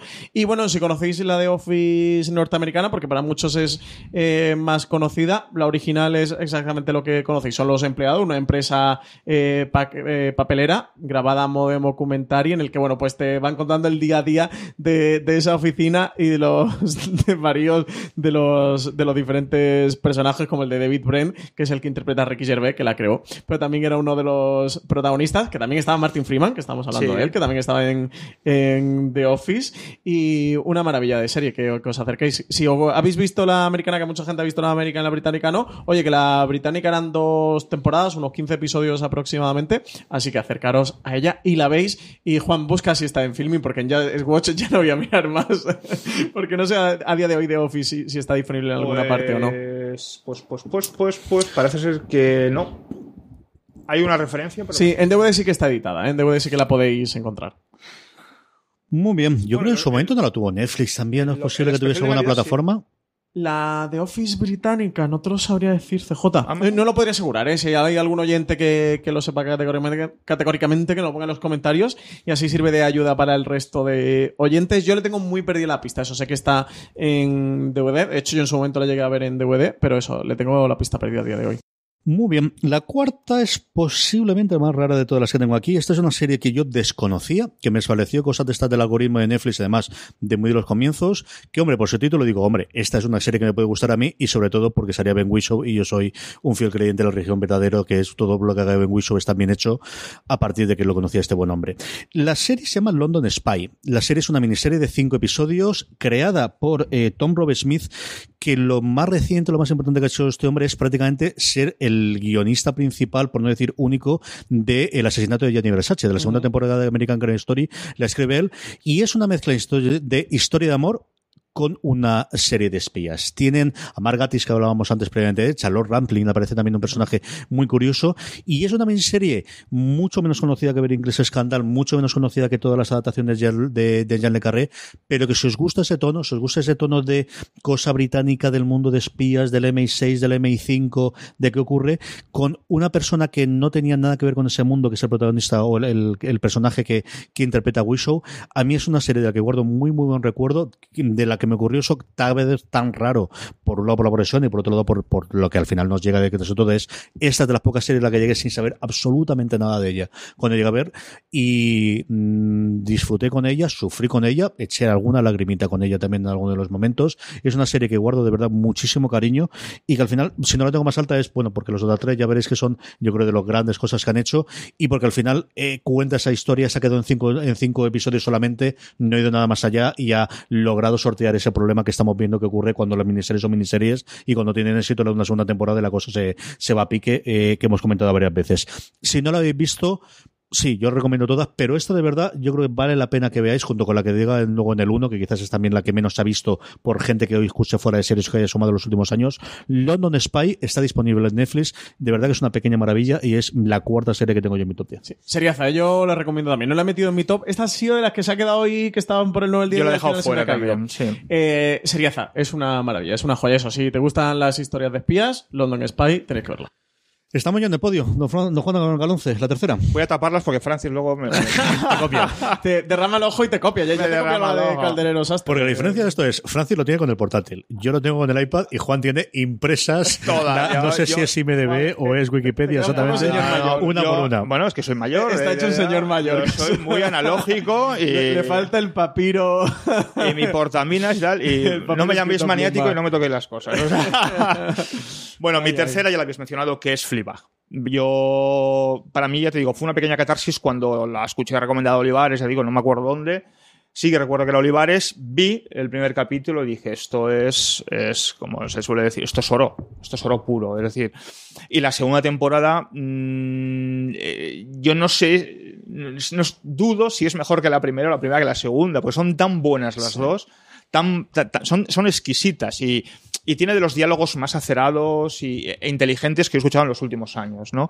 Eh, ella es ella es muy brillante, sin duda. Además, la historia es que ella es una obra de teatro que escribió ella, que mm. interpretaba ella, que produjo ella. Es una cosa súper muy loca y que al final eh, logró trasladar a la EBC, logró trasladar a la segunda temporada también. O sea, me parece me parece algo que no puedes dejar de ver si te gusta el, el, el, un buen guion, que es lo que hablaba Carlos antes acerca del mundo del guionista, es que si, si escribes que te, te, apasiona porque, es que está muy, muy porque bien está muy bien está escrita, muy es una escritura brillante, ¿no? Y además que es una cosa que se ve muy rápida, son capítulos de media hora, no llega prácticamente, eh, creo que son seis, ¿no? Por, por, son seis por temporada. Por temporada, y lo ves en un, eh, vamos, lo ves en nada. Además es que es, este es el caso que hablábamos antes de que veo el primero, y ves el segundo, y ves el, y ves el tercero. Y como tengas algo que hacer, lo dejas. Porque sigues viendo el cuarto, el quinto y el sexto. Maravillosa. Sí, señor. Disponible y pagada por Amazon, que ya dijo Jennifer Sackle que está dispuesta a pagar todas las temporadas que haga falta, sí. siempre y cuando Philly quiera hacerlo. Siempre que le hacen una entrevista a Phoebe Waller-Bridges y la tercera temporada de Fleabag, y ella siempre dice, dice, mira, yo hice Fleabag para una temporada y jamás pensé en hacer una segunda. Ya caí y hice una segunda cuando no lo tenía pensado. ¿Quién sabe si Yo creo que ya está dando una, una, respuesta distinta a cada entrevista que le hacen para. Ella ha dejado ahí abierto de, mira, a día de hoy ni me lo planteo, pero, oye, tampoco me planteo una segunda temporada y la he tenido. Y con respecto a la segunda temporada, Juan, de lo comentabas de Fleabag, es que tiene la incorporación de Andrew Scott y de Olivia Colman, que sus personajes son pero, sensacionales. La primera también salía Colman, ¿eh? Colman no tiene, menos, tiene peso en dos episodios, quizás en esta desde el principio. Esto es lo que pasa es que la tienes desde el principio. Sí, de hecho, el primer episodio, la primera escena es con lo de la cena familiar y tal. Pero es que, Olivia, es que Olivia Colman, Scott, Olivia Colman haga lo que haga. Sí, el 2019 es el año de Philip Waller-Bridge y de Olivia Colman. Eso haga británico. Y yo añadiría a Jared Harris a ver cómo ocurren las cosas también. No pero sí, nadie, sí, como diría nuestro amigo Carlos Mollero. Arrabal, tu tercera. Pues yo mi tercera vengo aquí a restaurar un poco eh, la ofensa que habéis cometido contra esta maravilla de la televisión como es Sherlock, poniéndole en esas posiciones tan bajas. No, de verdad no, que yo creo, le- que, yo la he creo que habéis puesto- comentado un atentado Yo la he puesto en la cuarta, ¿no? La puesto. Todo lo que no esté. eh, tú lo has puesto en la cuarta, Juan, pero todo lo que no esté en el top 3, a mí esto me parece una ofensa contra Sherlock. eh, para mí, una de las mejores eh, series británicas de todos los tiempos, sin duda. Son cuatro temporadas tiene por ahora, 13 episodios. De aquí de nuevo, siempre coquetean constantemente tanto Mark Gatiss, Moffat, como Benny Cumberbatch y Martin Freeman con esa posible quinta temporada. De momento ni está ni se le espera. Ellos han dicho a veces que no, otras veces dicen que bueno, que si tienen una idea, que si se rejuntan. Ya para rodar la tercera y la cuarta tuvieron muchísimos problemas de agenda con Cumberbatch y con Martin Freeman principalmente porque no paran de hacer cine y series de televisión. Yo creo, mm, si tuviera que apostar que esta serie va a estar 20 o 30 años emitiéndose y cada 3, 4, 5, 6 años se van a rejuntar y van a hacer una temporada o un episodio especial o algo similar y nada, creo que fue un fenómeno en su momento en el 2010 cuando se estrenó, fue una serie muy moderna, ya han pasado 9 años desde que se estrenó Sherlock, ¿eh? ahora que acabo de decir que es del 2010, muy rompedora, eh, visualmente muy atractiva, con ciertas innovaciones como las tecnológicas, que actualizaba el personaje de Sherlock, un personaje que ya había pasado por muchas historias y por muchos subproductos eh, a raíz de las eh, novelas y que yo creo que sí que devolvió un poquito Sherlock Holmes a- a- al lugar que le corresponde, ¿no? Dentro de la, de la historia de, de. Arthur Conan Doyle. Yo creo que esta serie con- lo consiguió. Y luego Mark Gatiss y Steve Moffat están involucrados de nuevo en otro proyecto, que es esta serie de Drácula, que están preparando para BBC precisamente, junto a Netflix. Es una coproducción, entiendo que a España la veremos en Netflix, y es un- una revisitación también del, del clásico de, de Espero que no Stoker. sea como aquella, aquella serie de Drácula inglesa No. con el actor este. No, No te con pinta. Jonathan Rhys No, por el amor que salió de los Tudor y se metió a hacer Drácula. Yo fui de los que cayó en ella y Yo me- tampoco tenéis que verla, que ya me sacrifiqué. Yo Me por su- no, no, me suicidé en la Sí, es capítulo, terrible, es terrible. es Yo me la vi entera, ¿eh? pero eso ahí Allá tú, sacrificándome. pero, pero vamos. Es Valiente. que estaba jugando en ese momento a, a Vampiro de rol y dije, oye, pues hay que aprovechar los productos para, para sacar aquí un poquito de, Terrible, terrible. de, de papel. Yo ahora que estás hablando tú desde que la volvió a poner ahí, me he acordado que este verano que estuve en, Londres viendo los partidos de, los Resos y los Yankees, igual vamos miserablemente, pero me acerqué al 221B que tienen aquello. ¿Vale la pena? No, no, si eres muy fan, tira, ya, ya lo has hecho, lo has visto y ya está. Pero la tienda al menos sí que puedes entrar sin pagar y como mucho más que Basil Rathbone, que es el diría, bueno, al final es el icónico, es el que siempre hemos visto, el que siempre tienen los ingleses, tienes muchísimo merchandising protagonizado por Cumberbatch a día de hoy, porque al final, bueno, lo que mucha de la gente que vaya a ir ha visto por encima de las propias novelas, además tenías póster, tenías los DVDs, seguro que no había nada. había alguna cosita de. Robert, pero muy poquito, muy poquito. Lo que más, desde luego, que yo recuerdo, a ver, tampoco me puse a contar exactamente cómo, porque era entrar rápido al final para comprar la entrada, o poder entrar cuanto antes a lo que era la casa museo, que como os digo, una curiosidad más que otra cosa. Tampoco vale estacionalmente la pena, friki. pero, pero no me lo cuentan, ¿no? Que lo, lo mismo que dije yo cuando entré a la tumba de Tutankamón, ¿vale la pena comparado con las otras? No, pero yo no me la cuenta y yo puedo decir que estoy dentro, ¿no?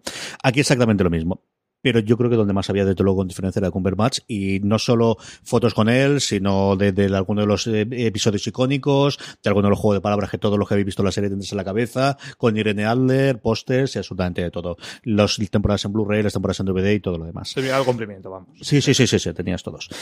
La tercera, lo ha dicho Juan antes, lo ha dicho Francis mucho antes, es Fleabag. Eh, nuevamente, yo creo que es el año de Philip Waller-Bridge, igual que lo también es de Olivia Colman en la, en la interpretación. Y por alguna cosa más, el cómo se puede hacer una historia de algo muy pequeñito como es una historia personal, de cómo hacer una grandísima serie que tiene a todo el mundo hablado de ella, y yo creo que es la serie que mejor maneja los distintos cambios de tono. Como una serie puede ser de repente tremendamente soez, de repente tremendamente humana y tremendamente cariñosa, con relaciones entre las hermanas, que a mí me parece una relación maravillosa de ver cómo dos personas, pues eso, de hermanos, es que, es que se quieren con locura porque son muy diferentes entre sí, de cómo puedes pasar de la carcajada más o menos negra, más o menos eh, mm, eh, divertida, más o menos, al momento mm, durísimo de drama absoluto y total. Yo recuerdo el primer episodio, lo que todos estaréis pensando, de, de venía de morirme de risa y de repente decir, Boom. Sí, sí. y eso lo consigue como pocas series y yo creo que los grandes dramas y también las grandes comedias son capaces de hacerlo, de pasar de un extremo a otro rápidamente y sin que ver las costuras y que, y que te haga esos cambios y, y sentir, ¿no? Que al final lo que buscas pues siempre en la parte cuando te cuento una historia, que te permitan sentir y que te permitan trasladarte a otro nuevamente, sin necesidad de tener que salvar el mundo, que salvar la civilización occidental, ni nada similar. Es simplemente la historia de una londinense con su familia, que tiene una familia como todos tenemos. Fleabag es la número 3 de mis series inglesas de la BBC. Don Juan Galonce, la 2. Mm, La 2 es muy reciente, como que es de este año y es una coproducción de Reino Unido, Estados Unidos, Francia y por supuesto Inglaterra, la EBC, que es Years and Years. Que me parece a fecha de hoy, mm, no sé si lo mejor que hay en el 2019. Me parece, bueno, con un, con un guion de Russell. Davis y nos lleva a una es que no sé si calificarlo como distopía o ucronía, porque tiene un punto de distopía, tiene un punto de ucronía, Mm. eh, en ambos lados, eh, que nace en el 2019, una historia que nace hoy y que se desarrolla durante 10, 12 años en el futuro, ¿no? Y que eh, nos narra en primera persona Amplify your career through training and development solutions specifically designed for federal government professionals. From courses to help you attain or retain certification, to individualized coaching services, to programs that hone your leadership skills and business acumen, Management Concepts optimizes your professional development. Online, in person, individually, or groups, it's training that's measurably better. Learn more at managementconcepts.com. That's managementconcepts.com. todo lo que, todos los problemas que estamos viviendo en, en el mundo y los lleva adentro de 10, 12 años, ¿no? Con una Emma Thompson en un papel pequeño pero demoledor, con un montón de actores de ingleses muy famosos en el mundo de la televisión británica, pero que fuera de la televisión británica no son conocidos, eh, y con, ojo, y esto sí que merece la pena, con una música que es de Murray Gold, que eh, si tenéis oportunidad de googlearlo, entrar en internet y escuchar bandas sonoras de este hombre, es una cosa tremebunda. Sobre todo en el caso de Years and Years, la, esos, esas, esos, esas pistas que tiene corales cuando llegan los, esos especies apocalipsis al final de cada capítulo, que es maravilloso. Es una serie que a mí, sobre todo el primer, son seis capítulos, me pareció muy brillante porque hay pocas personas como este tío para narrar las emociones y para describir y contarte unas emociones y dejarte anclado al y dejarte anclado al sofá para poder experimentarlo, para poder compartir las, las emociones que él, te, que él te propone, ¿no? Pero yo sigo teniendo en la cabeza los últimos 20 minutos del primer capítulo, que es Sí. de un... es tan demoledor que yo, recuerdo- yo supongo que sí, claro, pero mm, si me dices que no he pestañado en 20 minutos, yo te digo que no he pestañado en 20 minutos. De las cosas más potentes luego veremos eh, más cosas, pero las cosas potentes que he visto este año. Es maravillosa. ¿eh? Nosotros CJ y yo lo hemos comentado bastante en streaming, sobre todo cuando se emitió, porque fue un boom en, en el Reino Unido, fue una auténtica sensación decirle a todo el mundo de, aunque sea, eh, si tenéis HBO España, que es donde está disponible, ved el primer episodio porque esa escena, tenéis que verla porque esa escena va a ser de las mejores escenas de la televisión de 2019 seguro. Luego habría que ver dónde se quedaba Years and Years, que yo creo que eso va a quedar muy alto en el top de este 2019, año, sí, pero sí, sí. desde luego esa escena está en el top 3 de las eh, imágenes más potentes, icónicas de lo que nos va a legar la televisión durante este 2019. O sea, sin duda yo recomendaría ver el primero y también recomendar que fuera de series, eh, María Such le hizo una entrevista al personaje de Rosie Lyons, a Ruth Madeley, eh, que es una entrevista también deliciosa. Si habéis visto ya Years and Years y la habéis eh, disfrutado, acercaros a la entrevista porque merece muchísimo la pena leerla. Francis, tu segunda. Pues yo mi segunda, ya que Juan se ha dejado fuera yo, Claudio, he venido ya aquí para salvar este Espera, espera, podcast. que me pongo de pie, me pongo de pie, me pongo de pie a una Venga, reverencia. a Derek Jacobi hay que hacérsela, eh, actor. He traído la toga, ¿eh? He traído la toga. Que lo Bueno, pues sepas. póntela, venga, póntela mientras yo voy hablando. Eh, actor que, que encarnaba al, al emperador romano Claudio. Uno de los mentores de Kenneth Branagh, ¿eh? Sí. Cuidado, ¿eh? Y luego en Gladiator, que, que interpretó a Gracchus en ese fanservice total, en la peli de Gladiator de Ridley Scott, interpretaba a Gracus Derek Jacobi, eh, una miniserie maravillosa, absolutamente maravillosa. Miniserie, una temporada, 13 episodios. Esta, si no la habéis visto, tenéis que verla. Es del año 76, que nos eche para atrás la barrera del, de los años. Sí que visualmente se nota mucho de la época, si pero es una delicia. Si alguno lo escucha, ¿os acordáis Studio 1? Es ese punto. Tiene ese punto de estudio 1, de, de todo set interiores, todo, aunque, aunque representen exterior, todos interiores, punto de teatro, Sí, muy teatro, teatral. De muy hecho, Todos los actores que cogieron para Venían hacer la serie venían del teatro shakespeariano. Sí, sí, todos. El reparto al completo. Porque Jacobi se dio a conocer en el mundo de televisión gracias a, a Yo Claudio. Y luego ya en el cine, etcétera, etcétera. Sí, sí, eso, maravillosa. bueno, cuenta la historia de, de Claudio, el cuarto emperador del Imperio Romano, y eh, es que es una joya. La tenéis disponible en Filming, eh, y esta lo sé porque he visto, he vuelto a ver algún episodio a través de Filming. Esta no he tenido que consultar en Just Watch. Y. A mí me costó horrible conseguir, eh, una barbaridad conseguir un DVD, ¿eh?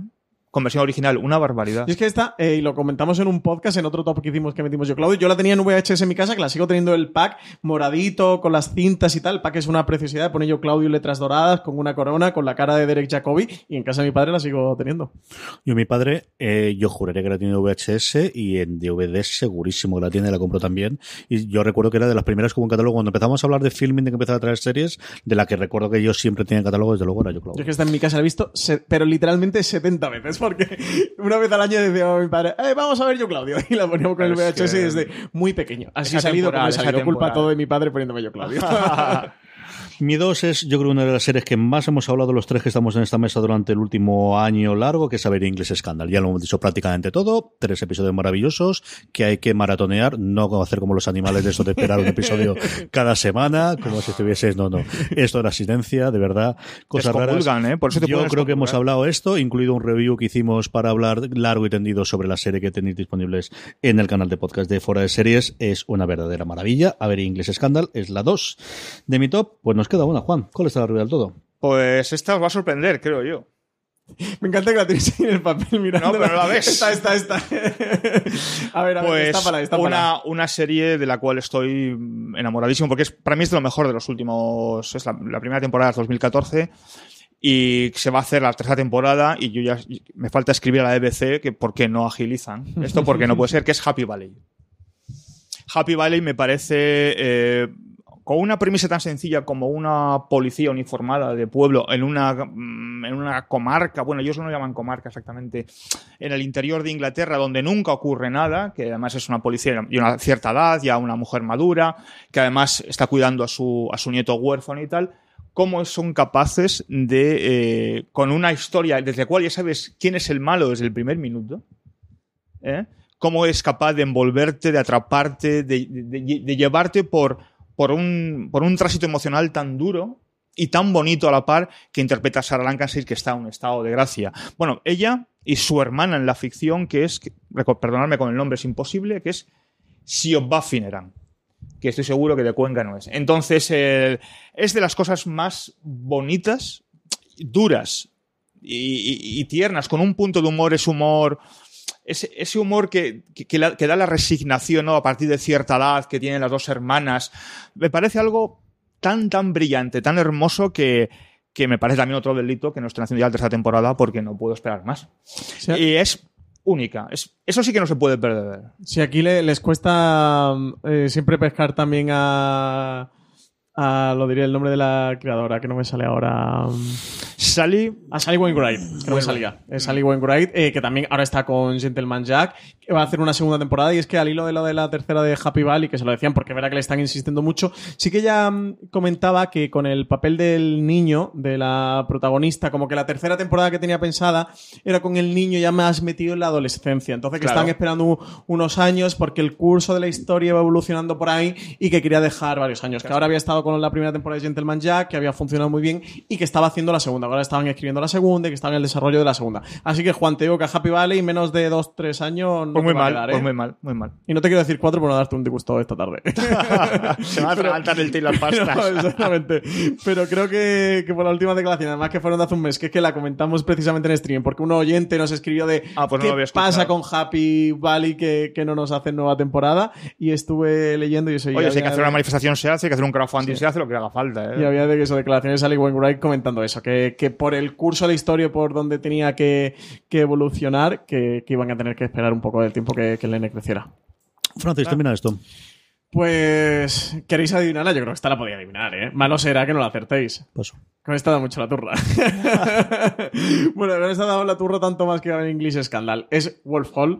Eh, ya- ya- ya- esta la sabíais. Esta la sabíais. Y oye, los oyentes también la sabían, porque hablo mucho de ella. Eh, miniserie de 2015, seis episodios solo. Es una historia eh, cerrada. Eh, cuenta la caída del cardenal eh, Wolsey y que luego como aparece Thomas Moore y entre medias Thomas Cromwell eh, junto a Enrique VIII interpretado por Damian Lewis Thomas Cromwell es Mark Rylance eh, Serio. en- está sensacional pero es que además el reparto atención es ir apuntando nombres ¿eh? es Claire Foy la, la reinísima, eh, bueno, ahora deja de ser reina para la nueva temporada, que es Olivia Colman, pero la reinísima hasta ahora en Isabel II en The Crown es Tom Holland, Spider-Man, también está por aquí. Está Jonathan Price, eh, que muchos lo- os acordaréis de él porque ha interpretado eh, recientemente en Juego de Tronos al Gorrión Supremo.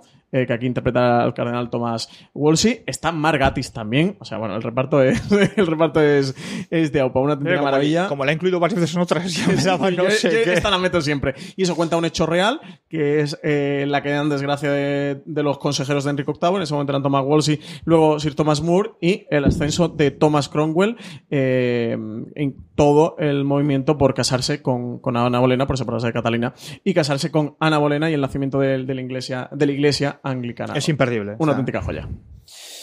Muy bien, pues yo termino con pues con una serie que yo recuerdo cuando vi en su momento en el 2011 que disfruté muchísimo, que ha estado mucho tiempo perdido y que Amazon Prime este verano tuvo a bien eh, meternos en el catálogo y disfrutar muchísimo. Yo me llevé una alegría cuando Marina Such, que escribió sobre ella en Fuera de Series para dar la buena nueva de que volvía, eh, habló de ella. Se quedó simplemente en dos temporadas. La primera, yo creo que mejor que la segunda, aunque la segunda tiene una trama de investigación que está muy divertida también, y es The Hour. The Hour es la creación de Abby Morgan, que es pues una guionista que empezaba a hacer muchas cosas y que luego empezó a tirar para cine y ha hecho de sufragettes y alguna cosita, sobre todo la, adaptación o la novela, la película de Margaret Thatcher con eh, que valió un BAFTA y que luego tuvo todas las nominaciones en su momento también. Y con un reparto es el, la serie en la que a mí me hizo conocer a Ben Whishaw y empezar a seguir pues eso, la, la fe verdadera y creerlo, aunque al principio es un personaje relativamente desagradable o muy de estos comprometido, muy beatnik, muy izquierdista, que luego con el tiempo lo vas cogiendo más cariño, sobre todo a partir de la segunda temporada. Eh, un Dominic West que yo venía de ver The Wire y que tenía Mm. ganas de ver cómo volvía a Inglaterra. De hecho, yo creo que esto es de lo que él hizo en esas temporadas en las que estaba casado y cuando en The Wire tuvo menos papel porque se quiso volver a Inglaterra porque estaba recién casado y la cosa no acababa de funcionar del todo bien. Tiene un Peter Capaldi antes de ser mucho más conocido. Tiene también, hablábamos antes de Margatis, tiene un montón de gente. Tiene a una Chaplin también, es lo primero que yo lo conocí. Y sobre todo y fundamentalmente tiene a Romola Garay, de la que yo me enamoré absoluta y totalmente en estas dos temporadas. Y que luego ha hecho mucha cosa, ha escrito para The Guardian, ha hecho mucha cosa para la BBC en audio, pero quizás ese mm, partido que parecía de ser la siguiente gran actriz inglesa, al menos en sus teleseries, no lo fue. A lo mejor luego de selecciones, aunque no ha dejado de trabajar, cuando uno mira su catálogo en IMDb o ve su página en Wikipedia, ve que continuamente, de hecho, ha hecho tres series desconocidas para mí. No sé si las ha traído Filmin, o la ha traído ahora Netflix o la traerá el año que viene, británicas entre WV, Channel 4 y BBC. The Hour cuenta la historia de un programa de informativo en la BBC en los años 50, cuando la BBC empieza a abrirse un poco más, empieza a tener, pues eso, todas las crisis que hemos podido ver en The Crown, la crisis de, del, canal de Suez que vimos en The Crown aquí también ocurre eso y ocurre esa choque constante entre esa cultura que empieza a ver un poquito revolucionaria en Inglaterra, de ese imperio que se empieza cayendo poquito a poco a trozos y cómo se tiene que mantener eso dentro de la BBC. Junto con las historias personajes, eh, personales, perdóname, de los eh, protagonistas y especialmente la segunda temporada con un poquito de trama de investigación y de misterio. Es una serie de verdad maravillosa y deliciosa. Yo disfruté muchísimo cuando la vi en su momento. Tengo muchas ganas de verla posiblemente y yo creo que esta es una de estas, estas navidades engancharé para poder ver y por fin se puede disfrutar de ella íntegramente de nuevo aquí en España, como os digo, dentro del catálogo de Amazon Prime. Si no he visto ahora, The Hour es mi serie favorita y de verdad que igual que he hecho antes con London Spy, yo creo que son las dos más desconocidas, quitando pues las comedias, ¿no? De Alo Alo o Blackadder, quizás las dos más desconocidas. Os invito a que encontréis un hueco ahora o bien de cara a Navidades para, para poder verlas una tras de otra, que yo creo que valen mucho la pena. Yo esta la tengo pendientísima porque además eh, Marina Such eh, publicó un artículo hablando sobre The Hour a mediados de, de agosto y me la volví a recordar y dije, oye, The Hour, digo, esta la tengo por ahí que se me quedó tirada, ya lo escribió al hilo de que se incorpora al catálogo de Amazon Prime Video, así que CJ encima estando en tu número uno casi que se me convierte en un, en un deber. En un Más que- en un dogma. Esto es más un deber que una tarea En ya, un que Marina Such y CJ nada más la recomienden tanto. Estos eran nuestro top 10, pero seguro que tenemos alguna más, Juan, alguna más que se haya quedado Bueno, en el aparte que de? Flying Circus, aparte de Office, aparte de em, Blackadder, eh, Doctor Foster, que yo di la, mira que di la paliza con Doctor Foster, Spook, Line of Duty, eh, Peaky Blinders, por ejemplo. Pero es que Peaky Blinders a mí me gustó mucho la primera temporada y luego ya me empezó a, como a cansar más de lo mismo. Tengo aquí una chuleta, no sé si me queda alguna por aquí. Mm, sí, sí, Juan, sí. no, no rompa la mesa para sacar la chuleta. O sea, estos son papeles, o sea, ya lo sabéis. No me acuerdo, alguna más me acuerdo. Pero, pero Ahora- la- yo, yo era muy- a mí me gustó mucho la New todas las temporadas. Sin embargo, mm, no estaba para mí estar en las 10. Ahora, Se anunció hace un mes algo más eh, una nueva serie del creador de Peaky Blinders, de Steven Knight, sobre el servicio aéreo británico en la Segunda Guerra Mundial. Tiene muy buena pinta, ¿eh? Eso estaremos. Esa, esa hay que estar atento para verlas. Francis, ¿qué más tenías tú por ahí? Pues yo he apuntado un poco de todo. Son cosas que me han gustado de mucho a parecerme maravillas. Tengo Bodyguard, Peaky Blinders, The League of Gentlemen, que también es una comedia loquísima, Years and Years, Gentleman Jack, The Honorable Woman, que hemos hablado de varios thrillers de espías. Este tenéis que verlo. Eh, Little Britain, que también es otra comedia de estas negras británicas loquísimas. Como veis, soy muy fan de las comedias británicas. Tabú, la, mm, la serie de Tom Hardy. A mí me llegó a gustar, a nivel de producción está muy bien y próximamente mí- llegará la segunda temporada, que le queda ya poquito. El Infiltrado, que también hemos hablado antes eh, de ella, Wood Omens, La chica del tambor, London Spy, de Hollow Crown, CJ eh, y Juan, que vosotros, bueno, Juan, tú sí que la has Sí, llegado sé, yo la y es una maravilla, es muy teatral, es densa en cuanto al texto de Shakespeare, porque ya lo pretendía, pero es una joya. Y también tienen repartazo. Ben Whishaw está por allí, pero está Benedict Cumberbatch y Benedict tantísimos otros. ¿eh? La lista de actores es interminable. He apuntado Criminal Justice, que es la serie original. Antes hablamos de series británicas que han servido de, para hacer un remake, una versión norteamericana. Eh, la versión norteamericana fue en HBO, The Night Of, que seguro que os suena, seguro que mucho la habéis visto. Si visteis The Night Of y os gustó, es mm, imperminable que ver Criminal Justice. Y encima está protagonizada por Ben Whishaw, que estoy viendo que ha sido casi leitmotiv Ben Whishaw de este programa. ¿eh? Han salido en un montón de series de las que hemos hablado. Criminal Justice también eh, tenéis que verla. Eh, Collateral, eh, La Víbora Negra. Y luego me he dejado dos fuera porque eran coproducciones y son mucho más series americanas y mucho más series HBO que BBC, pero sobre todo son muy americanas, como era Roma, que fue una coproducción entre HBO, la RAI y la BBC, y la otra Band of Brothers, Hermanos de Sangre, que fue coproducción entre HBO y BBC, pero son series muy norteamericanas, entonces me parecía un poquito trampa, porque también buscaba que, que en este top de serie británica fueran series como muy british, que fueran muy británicas, muy de producción británica, guion británico, actores británicos, y por eso me la he dejado fuera. Y luego, espérate, CJ, que tengo otra lista de pendientes por ver. tengo Line of Duty, Life of Mars, Top of the Lake, Happy Valley, Broadchurch, Hotel Faulty, The Pero, eso- Hour. pero, pero Brochard no es BBC, ¿eh?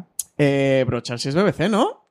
¿No? ¿Me he confundido yo? Pues entonces, quitad Brochard. Hotel Faulty, The Hour. Brochard es ITV. Sí, 8 es sitio pensaba que era BBC. Pues me equivoco yo entonces. Torchwood, Aló, Es aló. ITV para Netflix, me parece recordar. The Last Kingdom, Miss Wilson, que no lo he visto todavía, The Thick of It, que tampoco lo he Miss visto, Wilson. Doctor Who. Pero Es que hay un montón, pasa es que claro, yo, al final no puedes escoger. Y Y claro, Doctor mete- Who no lo he visto todo. Y Luther tampoco lo he visto completa. lo Por que eso no hacer un, Luther. un top 50, un top mm, 100, un top algo así. Aquí sobre todo tengo muy pendientes eh, Hotel Faulty, que es una comedia que siempre he tenido muchas ganas de ver, y The Thick of It, que siempre habla muy bien de ellas, que es de Armando eh, Iannucci, y Length of Duty Happy Valley, que también es tarea, porque de Happy Valley vi la primera temporada, pero ahí me, me quedé y tengo pendiente de terminarla, y por eso tampoco lo incluyo en mi top. De Fit yo he visto una y media y por eso en parte no está fuera. Cosas, por acordar rápido que no hayáis comentado vosotros. Enano Rojo, que era también una de esas comedias Ah, de esa época que yo vi menos y luego he visto alguno y es un humor inglés que a mí me gusta pero sin pasarse. Eh, la Caza, de Fall, que la primera temporada me gustó mucho, la segunda duró un episodio, no me gustó absolutamente nada, no pude ver absolutamente nada más. Eh, el resto lo habéis visto en todas, quitando, Roma lo comentaba antes, Francis también, yo también la considero más de HBO, no he pensado de ella Life como on una Mars, serie. por ejemplo. Life on Mars yo vi alguno en su momento y luego Top of the Lake, que también fue una producción de la BBC con varias del este. A mí me gustó que a mí me gustó la mucho. primera temporada, pero la segunda. A mí me gustaron las dos. Sí, y luego no está la mujer honorable porque me he olvidado. Esa sí que confieso totalmente. Es Cuando lo ha hecho maravillosa, Francis ¿eh? ahora, seguro que estaría dentro de mi top 10 porque a mí yo guardo muy, muy buen recuerdo de, de esa miniserie. Me lo pasé muy bien con ella. Sí, sobre todo también la, mm, la interpretación de Maggie Gyllenhaal es sensacional. Y está Stephen Rea, que es otro de los habituales y secundarios muy habituales de la habitual. y de la serie británica. Stephen Rea también está fantástico en The Royal Blue Woman. Con esto hemos terminado el top. Parecía mentira, pero con esto hemos terminado. Eh, Ahí tenéis un montón de series de la BBC para disfrutar durante los próximos meses. Don Juan Galonza, hasta el próximo programa. Hasta la próxima y un placer. Don Francis Arrabal, hasta el próximo. Pues nada, hasta el próximo que tendremos que hacer también el de series británicas no BBC, ¿no? Que todavía nos quedan muchas por las que hablar. Pues haremos algo de esto. A todos vosotros, gracias por escucharnos. Mucho más contenido, incluido muchísimas críticas de todas estas, normalmente realizadas por don Juan Galonce, en algún caso por Marina Such, eh, como hemos comentado, de todas estas series británicas en foradeseries.com. Más contenido en nuestro canal de podcast. Recordad, tened muchísimo cuidado y fuera.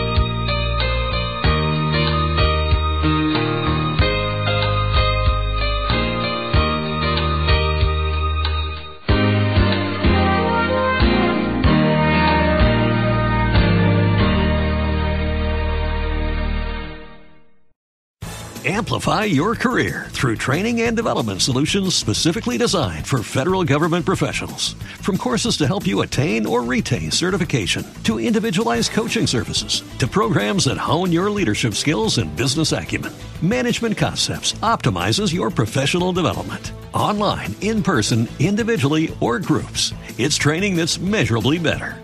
Learn more at managementconcepts.com. That's managementconcepts.com. Join us today during the Jeep Celebration event. Right now, get 20% below MSRP for an average of 15178 under MSRP on the purchase of a 2023 Jeep Grand Cherokee Overland 4xE or Summit 4xE. Not compatible with lease offers or with any other consumer incentive offers. 15,178 average based on 20% below average MSRP from all 2023 Grand Cherokee Overland 4xE and Summit 4xE models in dealer stock. Residency restrictions apply. Take retail delivery from dealer stock by 4 1. Jeep is a registered trademark.